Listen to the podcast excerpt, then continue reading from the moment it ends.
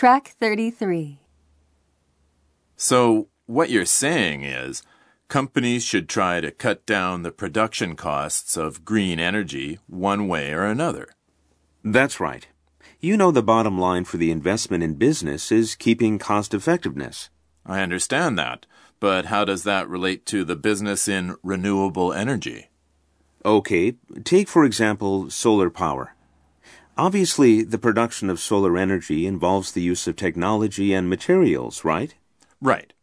What if the energy produced by solar power is less than the energy spent to build products, such as solar cells? Oh, I get it.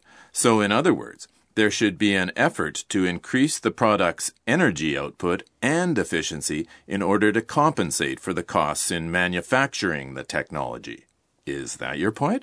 Precisely. Companies must devise ways to increase a product's efficiency relative to the costs of production.